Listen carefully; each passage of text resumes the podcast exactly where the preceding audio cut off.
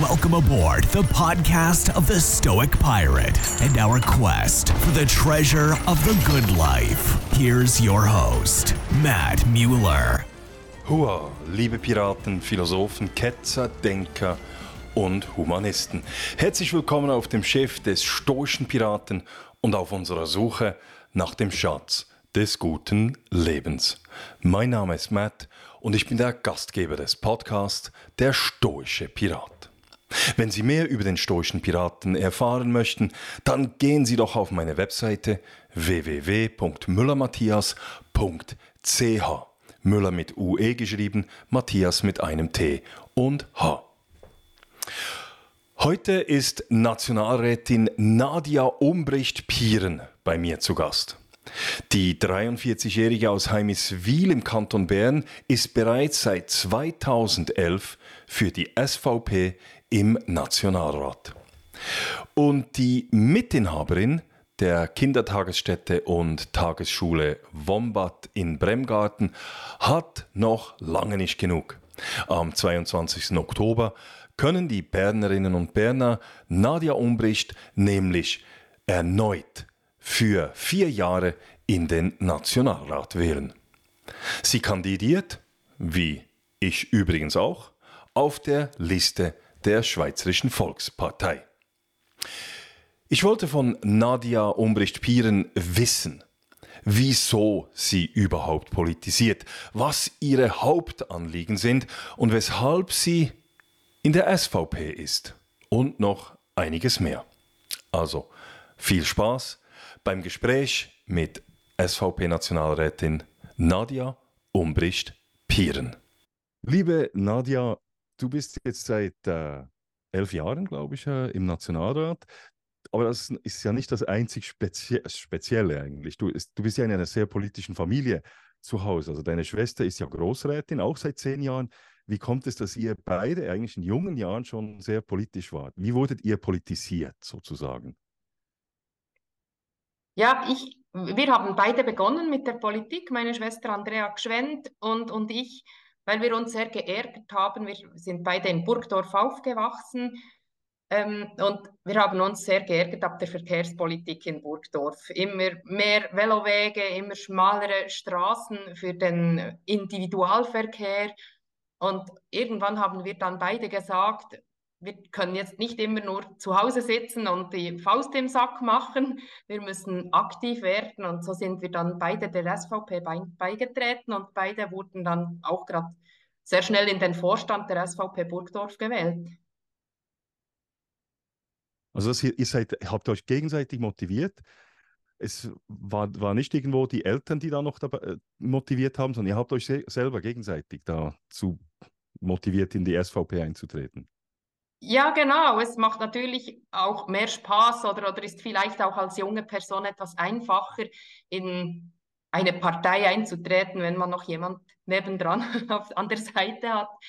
Ja, und so haben wir das entschieden. Wir wurden natürlich durch unsere Eltern, die beide nicht politisch aktiv sind, aber wir wurden schon als Kinder auch politisiert, weil unsere Eltern auch immer diskutiert haben. Unser Vater als Polizist in Burgdorf, der hat auch viel aus seinem Alltag erzählt mit, mit Kriminalität und Gewalt, wo er konfrontiert war in seinem Beruf, auch mit eben Verkehrsproblemen. Und das hat uns schon auch politisiert am Familientisch, obwohl die Eltern nicht aktiv waren.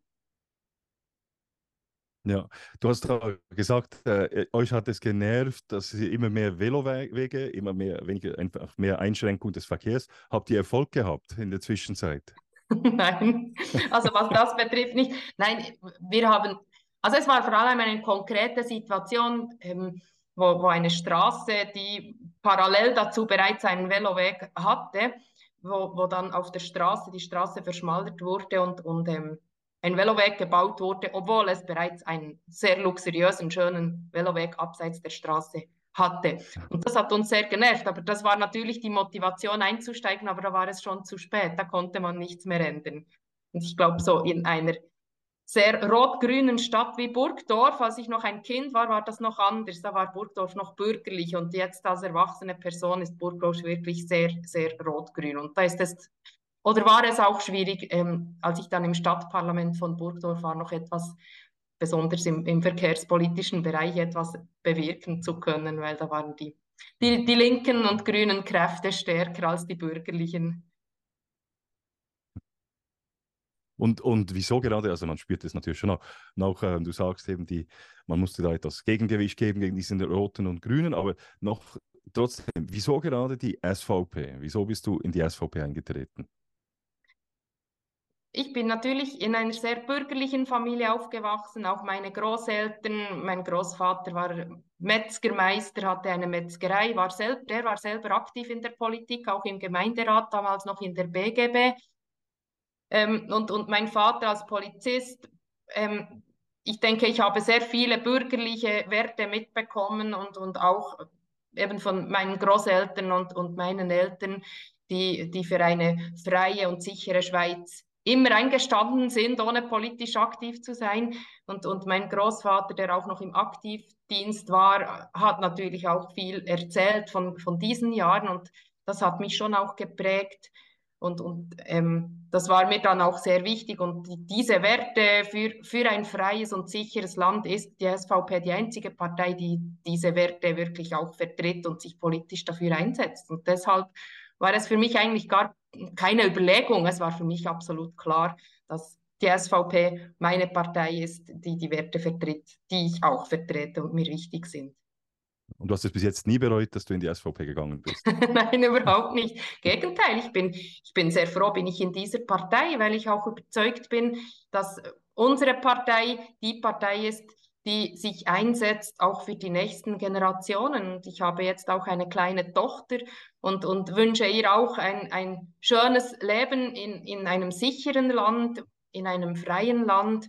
Und wenn ich auch vergleiche, wie, ja, wie Menschen im Ausland leben und um was diese Personen kämpfen müssen, um Grundrechte, Bildung und, und medizinische Grundversorgung oder um, um Essen, Wasser, ähm, denke ich, wir tun sehr gut daran, wenn wir etwas von unserer Wohlstandsarroganz, die politisch von Rot-Grün ähm, immer wieder vertreten wird, wenn wir da etwas wieder einen Schritt zurücktreten, etwas demütiger werden und uns wirklich für die wichtigen Werte einsetzen, damit eben auch die nächsten Generationen in einem schönen, sicheren Land mit all seinen Vorteilen, mit all seinem Luxus, der für uns selbstverständlich ist, aber der eben nicht von Grund auf selbstverständlich ist, leben darf.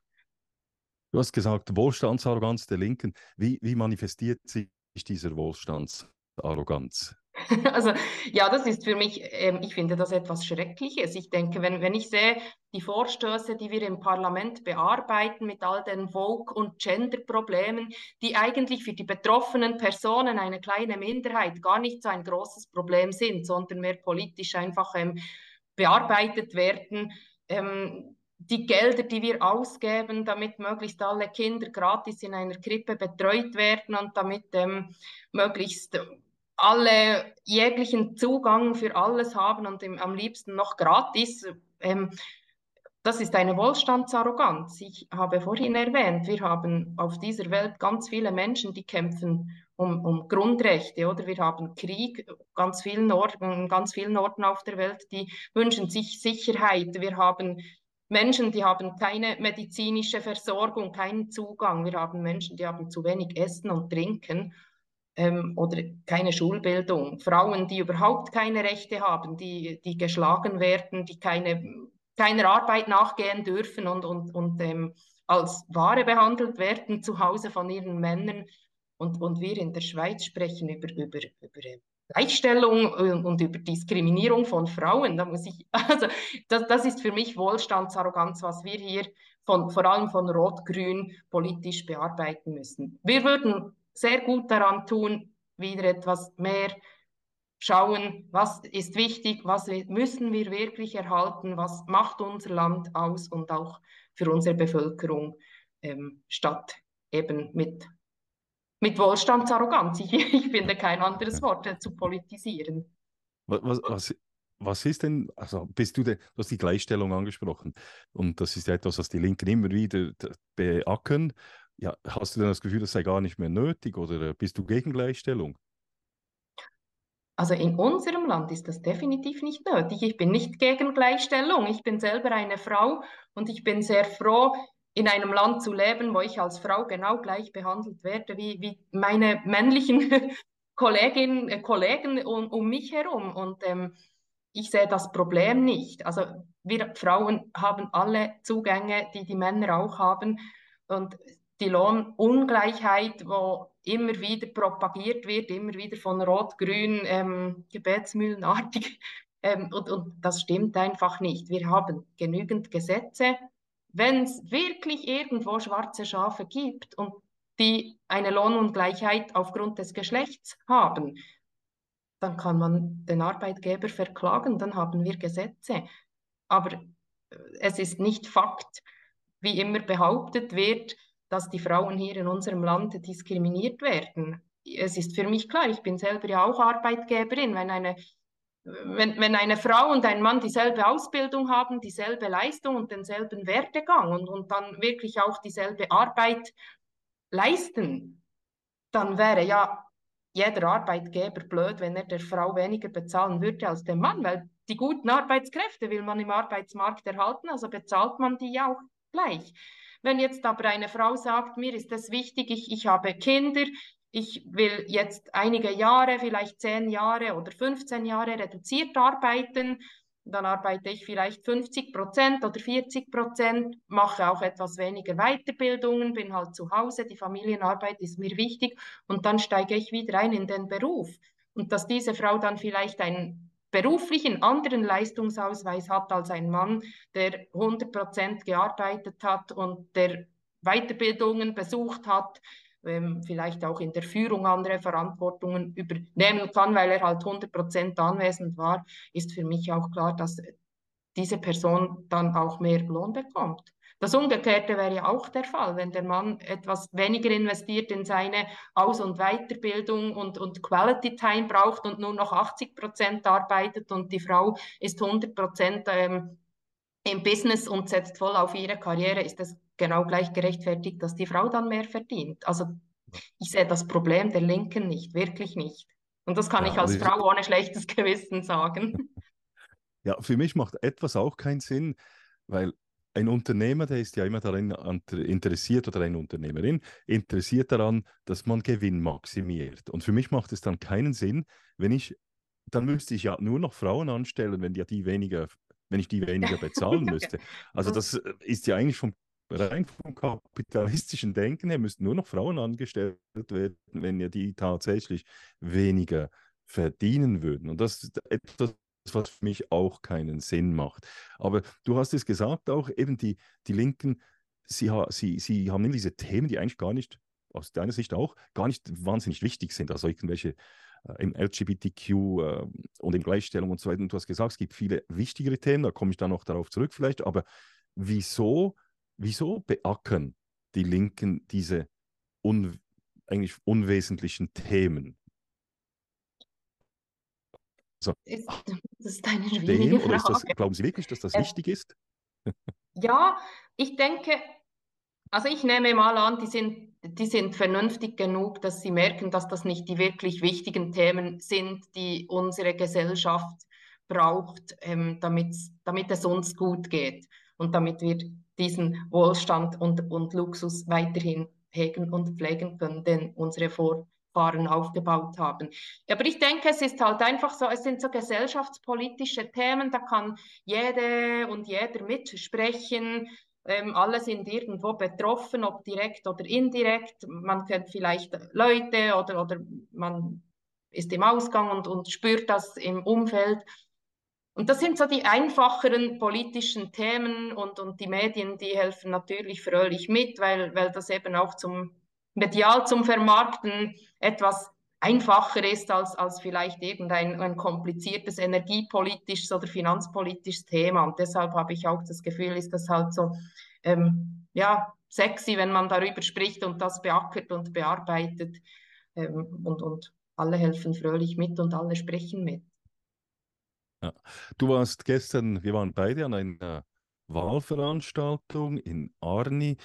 Ähm, dort hast du ein Plädoyer gehalten für die Freiheit. Das, hat, das ich zu 100 Prozent natürlich unterschreiben kann.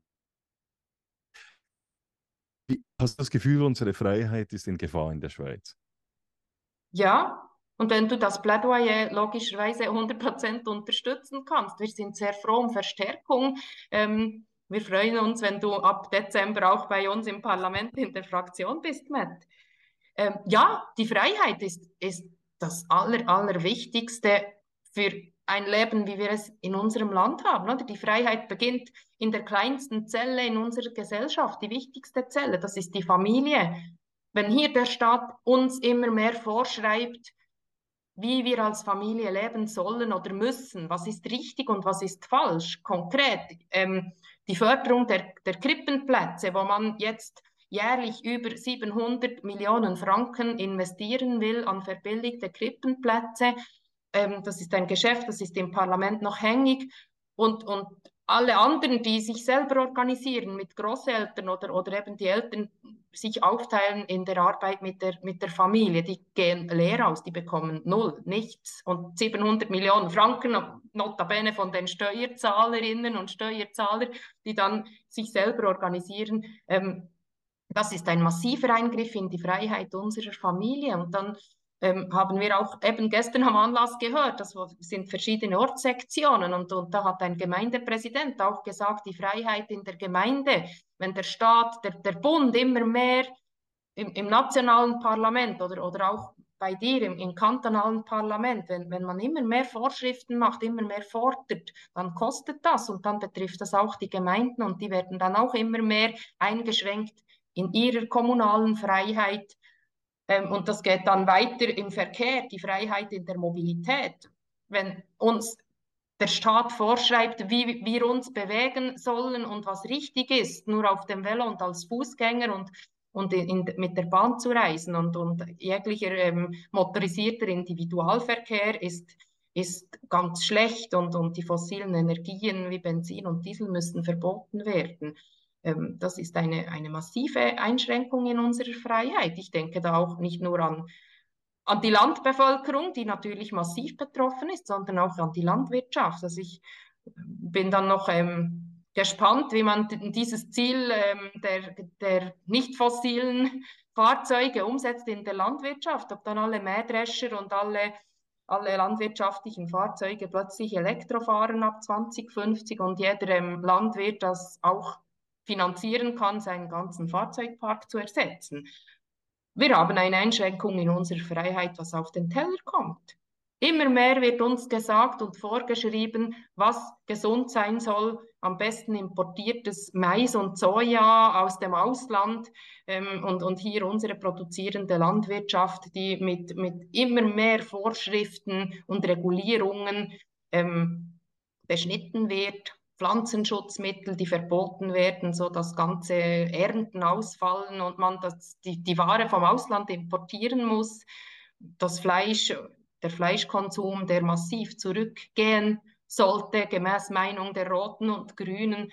Ähm, und das alles, das sind massive Einschränkungen in unsere Freiheit. Und das ist ein Prozess, der ist jetzt in vollem Gange und das sind alles, das sind keine Fantasien von mir oder, oder Angst Märchen, die ich jetzt da propagiere, weil ich ähm, die SVP bei den Wahlen stärken will. Das sind Themen, die wir im nationalen Parlament immer bearbeiten und über das wir diskutieren. Und da kämpft die SVP ähm, oft leider in einer Minderheit, in einer knappen Minderheit gegen solche Regulierungen und, und, und Vorstöße, die uns in unserer Freiheit massiv einschränken. Ich glaube, die Bürgerinnen und Bürger spüren es im Moment schon auch immer wie mehr, dass man immer weniger machen darf oder, oder dass man dann ähm, ja, böse und gut ist, je nachdem, wie, nach welchem Weltbild man leben möchte. Und die Medien natürlich das noch unterstützen, die, die das Weltbild der Rot-Grünen, wo,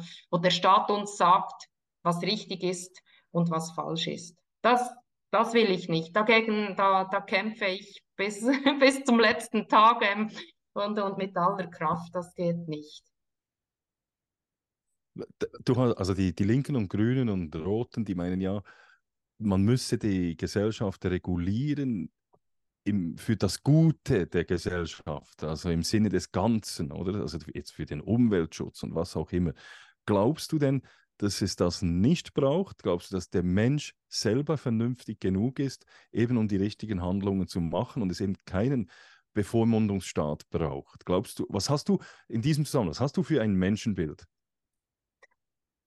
Also wir sind ja hier alle auf dieser Erde. Die Menschheit hat bis jetzt überlebt und die Menschheit überlebt ohne diese massiven Regulierungen und Vorschriften. Ähm, wir haben, wir gerade als Schweizer Nation, als Schweizer Volk, haben zwei Weltkriege mehr oder weniger im Vergleich zu anderen Ländern sehr gut überstanden. Wir ähm, haben eine Generation vor unserer Zeit, also mein, mein Großvater, meine Großeltern, die haben hier eine Wirtschaft, die nach den Kriegen am Boden war, haben die aufgebaut, die haben uns Wohlstand gebracht. Die haben ohne massivste staatliche Eingriffe und Regulierungen, haben die uns medizinischen Zugang für alle aufgebaut. Die haben uns eine Bildung für alle aufgebaut. Das war zu Gotthelfs Zeiten noch nicht der Fall. Da durften, oder ich sage eher mussten, aber ein Dürfen, durften nicht alle Kinder zur Schule gehen. Ähm, und ich denke, das ging ohne staatliche Bevormundung, das ging ohne Überregulierung. Ähm, und, und ich bin überzeugt, dass unsere Generation, wir sind ja nicht dumm, wir wissen ja, was wichtig und gut ist und jeder Landwirt, das Kapital des Landwirtes ist der, Boden und sind seine Tiere und seine Produkte, seine Nahrungsmittel, die er produziert. Der zerstört ja nicht absichtlich mit irgendwelchen Pestiziden sein Land, dass er das dann nicht mehr bewirtschaften kann oder quält seine Tiere, damit er dann massiv schlechte Qualität oder, oder keine tierischen Produkte mehr liefern kann. Wir sind, wir sind sehr also ich denke, es ist wichtig, wenn man wieder etwas mehr auf die Intelligenz und die Klugheit der Personen geht. Ähm, wir sind eine gute Gesellschaft, auch unsere Generation und auch die nächste Generation X und Y und Z und was dann auch, alles noch kommen wird. Ähm, wir sind fähig, selber zu denken und zu entscheiden. Wir brauchen nicht den Staat, der uns sagt, wie in einem kommunistischen oder diktatorischen Land, was wir machen müssen. Wir haben ja ein, ein trauriges Beispiel in unserer Geschichte, was passiert, wenn einfach ein Führer sagt, was zu machen ist und eine ganze Nation muss dann diese, diese Forderungen ausführen und wenn man nicht mitmacht, dann ist man dann plötzlich nicht mehr da. Ähm, das brauchen wir. Wir, wir, wir leben in Freiheit sehr gut und wir sind auch ähm, intelligent genug, um diese Freiheit zu nutzen. Also ein positives Menschenbild. Und das denke ja. ich eben, das ist meine Theorie. Ich habe immer das Gefühl, dass die Linken eher ein negatives Menschenbild hat, haben, die eben kein Vertrauen in den Menschen. Sie glauben nicht an das Gute im Menschen, sondern man muss den Menschen erziehen, ihm genau sagen, was er zu tun hat und eben kein Vertrauen in den Menschen. Und ich bin auch der Meinung, eine Gesellschaft, eine erfolgreiche Gesellschaft ist die Gesellschaft, die am meisten, den Menschen am meisten Freiheit gibt, damit sich die Leute eben entfalten können und kreativ sein. Und du hast es gesagt, die Schweiz ist eigentlich ein gutes Beispiel dafür, für unser Erfolgsmodell Schweiz. Und du hast auch ähm, das Negativbeispiel angesprochen im Zweiten Weltkrieg, unsere nördlichen Nachbarn. Jetzt ist es ja aber so, als SVP-Mitglied wird man immer wieder, und ich habe das gestern gerade erlebt, ich war da bei einem Anlass mit 200 oder 300 Jugendlichen. Und dann musste ich mich dann stellen den Fragen wie, ja, ihr seid doch Rassisten, ihr seid doch Rechtsextreme, ihr seid Nazis und so weiter. Wie gehst du, also erfährst du das auch? Und ähm, was sagst du dazu? Ja, das ist so eine plakative Aussage von Personen, die keine Argumente haben und, und dann kommen sie mit so Schlagwörtern und, und stellen uns irgendwie in eine braune Ecke und, und was ja überhaupt nicht stimmt und, und ich kein einziges Beispiel kenne oder wüsste, wo, wo unsere Partei oder unsere Vertreter im Parlament irgendwelche extremen Forderungen gestellt haben. Ähm, ich, ich finde das eigentlich sehr, sehr traurig, wenn Menschen, andere Menschen die sich einsetzen für etwas Gutes, halt mit verschiedenen unterschiedlichen politischen Meinungen, wenn die ähm, dann nichts anderes wissen, als, als ähm, ja, irgendwie die SVP in eine Nazi-Ecke zu stellen. Das stimmt ja überhaupt nicht. Und wenn das so wäre, auch hier, da gibt es wieder genügend Gesetze, da kann man wieder irgendwelche Anzeigen machen, wenn man da irgendwelche ähm, Rassismusvorschriften verstoßen hat. Nein, ich denke, ähm, es ist wichtig, dass man das Thema ähm, auch anspricht, weil wir können das Thema Ausländer, Asyl ähm, und Zuwanderung können wir nicht verschweigen, weil das ist ein, ein politischer Bereich oder auch ein gesellschaftlicher Bereich, der uns sehr stark betrifft. Und hier muss man sich überlegen, wie viele Menschen wollen wir in unserem Land, wie viele Personen haben Platz hier. Wir waren mal eine 6 Millionen Schweiz, jetzt sind wir eine 9 Millionen Schweiz. Wir rasen rasant auf eine 10 Millionen Schweiz zu. Ähm, kurzum, das wird unsere Generation, wenn man politisch nicht jetzt eingreift, auch noch erleben, sind wir eine 12 Millionen Schweiz. Und alle Menschen, die in unser Land kommen, die brauchen auch Ressourcen. Also die brauchen auch äh, Schulhäuser, die brauchen auch äh, Infrastruktur im Verkehr, die brauchen auch Zugang ähm, zur medizinischen Versorgung. Da muss man auch halt wieder Gebäude bauen, da braucht man Fläche und, und hier muss man sich überlegen, was, was will man? Das ist der eine Punkt und der andere Punkt ist, ist vor allem der Asylbereich, wo unsere Partei ja sagt, es kommen zu viele und es kommen die Falschen. Ähm, wenn Personen, die an Leib und Leben bedroht sind, in der Schweiz hier Asyl suchen und, und so lange in unserem Land bleiben, bis in ihrem Land wieder ähm, Sicherheit ist, dann ist das keine Diskussion. Also das ist für unsere Partei selbstverständlich. Aber wenn man in die Schweiz flüchtet als Wirtschaftsflüchtling, weil es hier einem besser geht was ich ja sogar noch verstehe, uns geht es sehr gut. Aber dann müssen wir uns schon überlegen, öffnen wir die Türen für alle und schauen wir dann auch für alle diese Personen. Es ist ähm, so, dass wir im 2021 hatten wir rund 15.000 Asylgesuche und jetzt im 2023 sind es 40.000 Asylgesuche. Also auch die Weltbevölkerung wächst und wir müssen entscheiden, wollen wir hier alle aufnehmen, wollen wir hier allen ein sicheres Leben bieten. Das kostet auch. Also uns kostet das Asylwesen 4 Milliarden Franken im Jahr.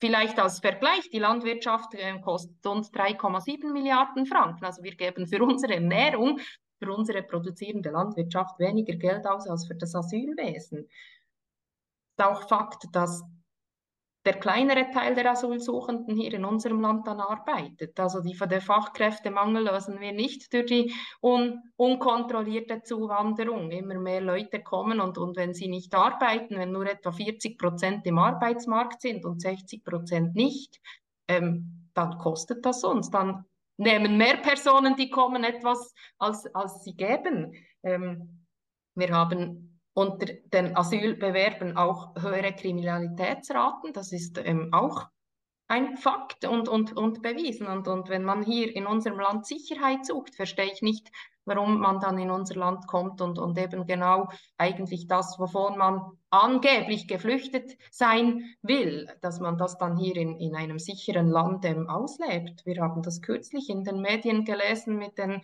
Eritreern, die ähm, da sich öffentlich bekämpft haben. Äh, und, und solche Szenen will ich in unserem Land nicht sehen. Das will ich hier nicht. Und, und da müssen wir schon auch halt, ähm, das müssen wir schon auch ansprechen, ohne dass man irgendwie rassistisch ist oder gegen alle Ausländer etwas hat. Das ist ja überhaupt nicht so. Aber ich denke, es geht auch darum, in unserer Politik Personen zu schützen, die in unser Land kommen, die wirklich an Leib und Leben bedroht sind und denen Sicherheit zu bieten. Und wenn man dann alle in denselben Topf wirft, die, die das System ausnutzen und die, die wirklich hier Sicherheit brauchen, dann schaden wir eigentlich allen. Und wenn man dann pauschal gegen alle Ausländer spricht, dann schaden wir auch denen, die in unser Land kommen und sich integrieren und hier arbeiten und ein Teil unserer Gesellschaft werden. Und deshalb müssen wir eben sehr gut hinschauen, wer in unser Land kommt, was welchen Personen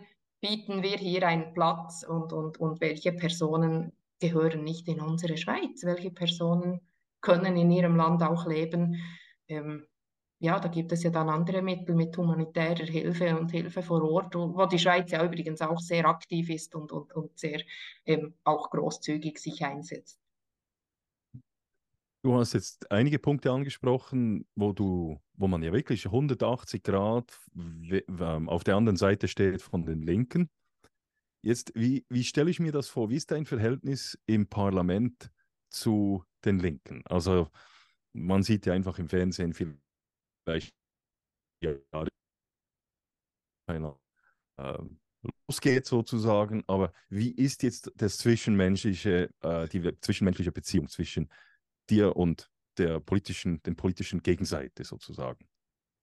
Also ich persönlich bin ja sehr eine offene Person und, und ich habe keine Vorurteile und mir spielt das keine Rolle, welche Parteifarbe jemand hat. Ähm, ich denke, man kann mit allen Personen sprechen. Man muss ja nicht immer eine politische Debatte führen.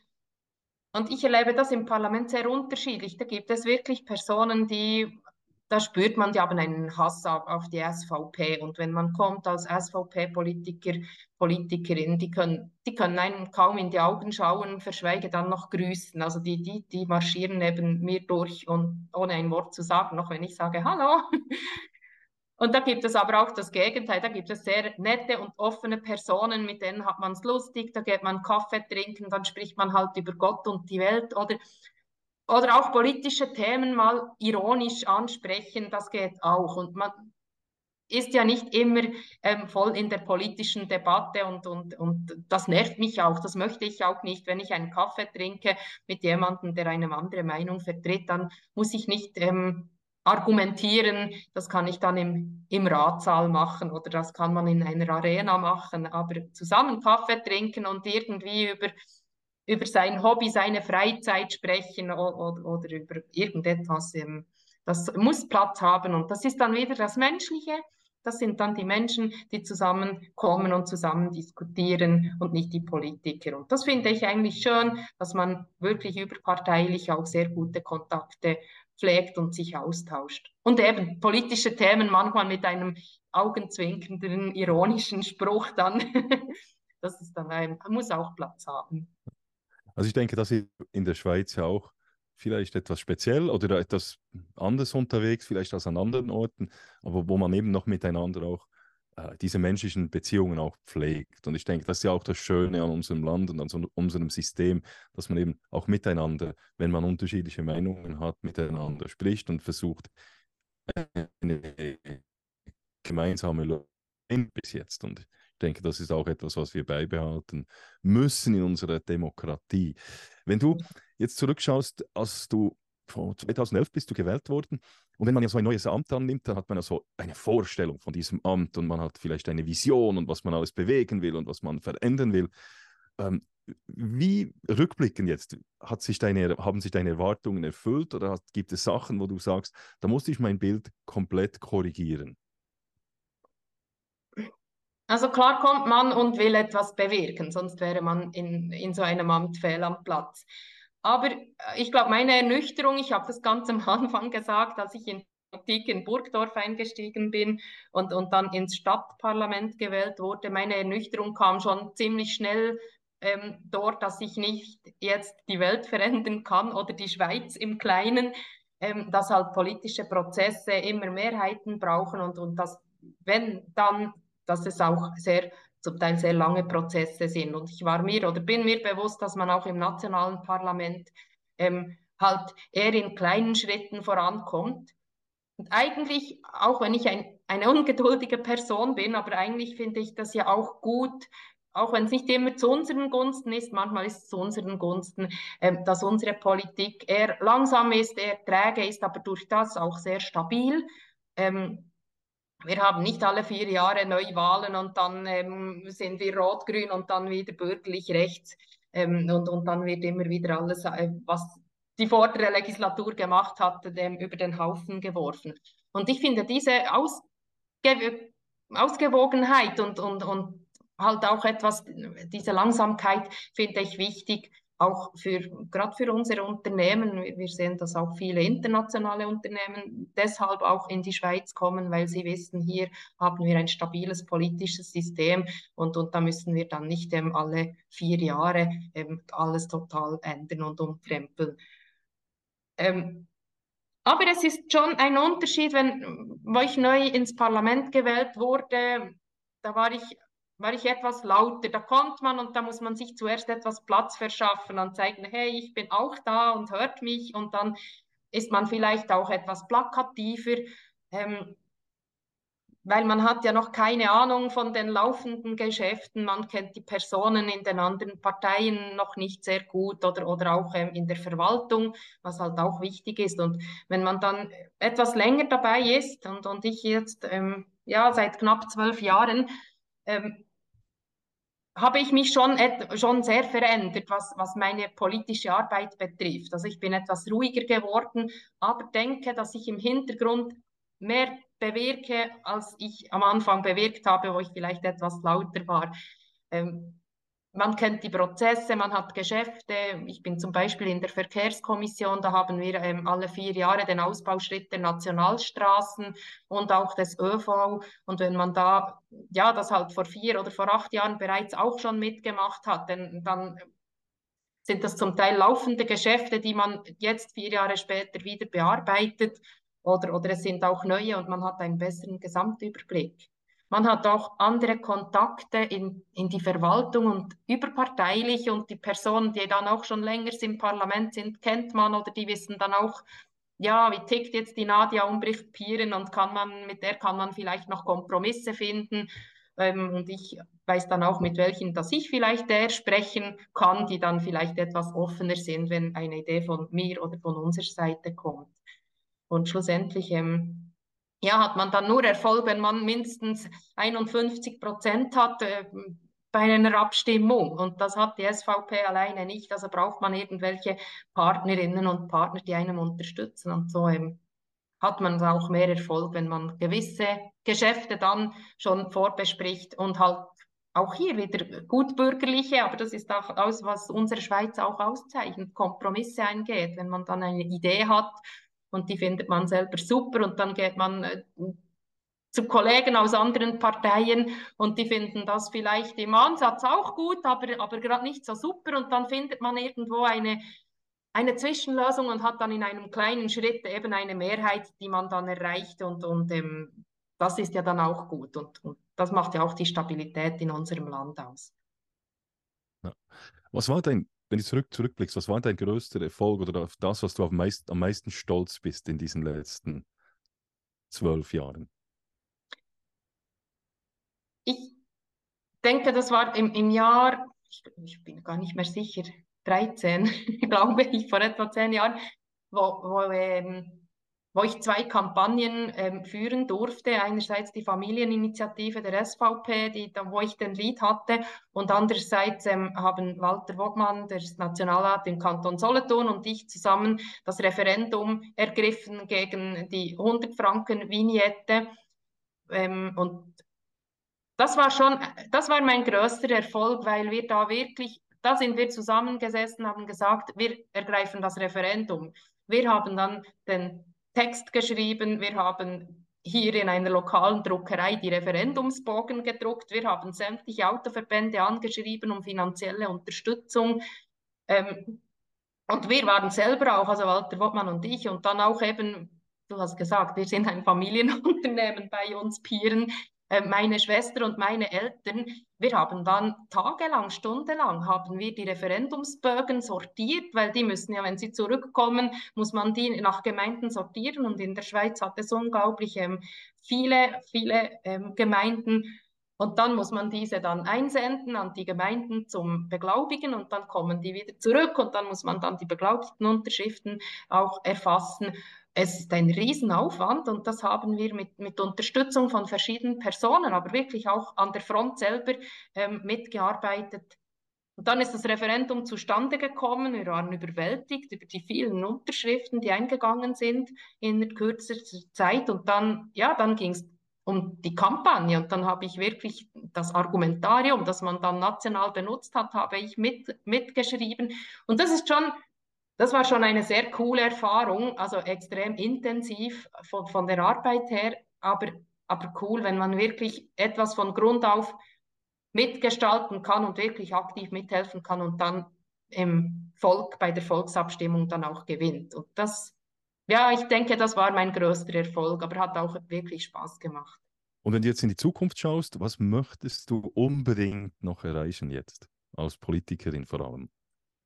Also wenn ich jetzt nochmals gewählt werde in den nächsten vier Jahren, ist das wirklich der Punkt, den ich vorhin erwähnt habe, die Freiheit in allen Bereichen. Ich zähle es jetzt nicht wieder nochmals auf, aber diese Freiheit für unsere Schweizer Bevölkerung zu erhalten, dass wir und auch die nächsten Generationen in einem freien und sicheren Land leben können. Und das sind eben in allen Bereichen, in der Familie, in der Ernährung und in der Gesundheit, überall, das sind die Punkte, die mir am, am wichtigsten sind.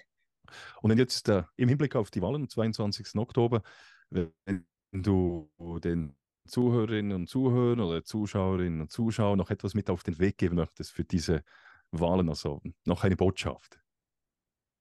Ja, weil SVP, weil die SVP, wir setzen uns ein, damit Sie, liebe Zuhörerinnen und Zuhörer, Sie selber entscheiden können, was wichtig ist für Ihre Familie, was ihr essen wollt, damit wir eine gute Grundversorgung haben und weniger Abhängigkeit vom Ausland, sei es in der Ernährung, in der Stromversorgung, damit wir in Sicherheit leben können, damit auch die nächsten Generationen in einem so wunderschönen Land mit so vielen guten Sachen ähm, leben und aufwachsen dürfen. Deshalb ist es ganz klar, wählt SVP. Herzlichen Dank. Nadja, haben wir irgendetwas noch vergessen anzusprechen, das du noch ansprechen möchtest oder haben wir den Tour, de, die, den Tour de Horizon gemacht? Oder hast du noch eine Botschaft? Nein, ich habe keine Botschaft. Danke vielmals für das Gespräch, Matt. Es war sehr ähm, interessant und kurzweilig mit dir zu sprechen. Und ähm, ja, ich freue mich, wenn wir eine gute Verstärkung haben ab Oktober und äh, freue mich auch, wenn die Wählerinnen und Wähler aus dem Kanton Bern dir zwei Stimmen geben am 22. Oktober. Herzlichen Dank. Ich wünsche dir viel Erfolg und auch noch viel Energie bis zum 22. Oktober bei all den Veranstaltungen.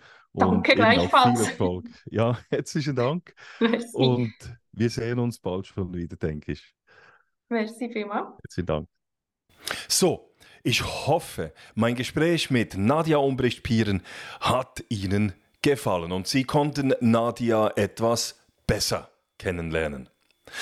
Schauen oder hören Sie sich auch die beiden Podcasts mit dem freisinnigen Nationalrat Christian Wasserfallen und jenen mit dem Aargauer SVP-Nationalrat Andreas Glarner an. Im Hinblick auf die Wahlen lohnt es sich auch, den Podcast zum Thema der Neutralität mit dem Freiburger Historiker und Mitte-Kandidaten Bernhard Altermatt anzuhören. Gehen Sie dazu einfach auf meine Webseite www.müllermatthias.ch. Müller mit UE, Matthias mit einem T und H geschrieben. Sie finden dort alle 102 Folgen des Podcasts Der Stoische Pirat. Wenn Sie mich unterstützen wollen, dann spenden Sie mir doch eins oder mehrere Kaffees via www.buymeacoffee.com slash stoicpirate. Herzlichen Dank an all die Spenderinnen und Spender, die das schon gemacht haben. Und wenn ihr im Kanton Bern wohnt, dann würde es mich natürlich auch freuen, wenn Sie mich zweimal auf Ihre Nationalratsliste schreiben würden. Okay, that's it. Ich wünsche euch allen eine erfolgreiche und glückliche Woche und hoffe, dass ihr auch in Zukunft wieder mit an Bord des Schiffs des stoischen Piraten kommen werdet. Macht es gut, bis bald. Thank you for listening to the podcast of the Stoic Pirate. Come back again to our quest for the treasure of the good life.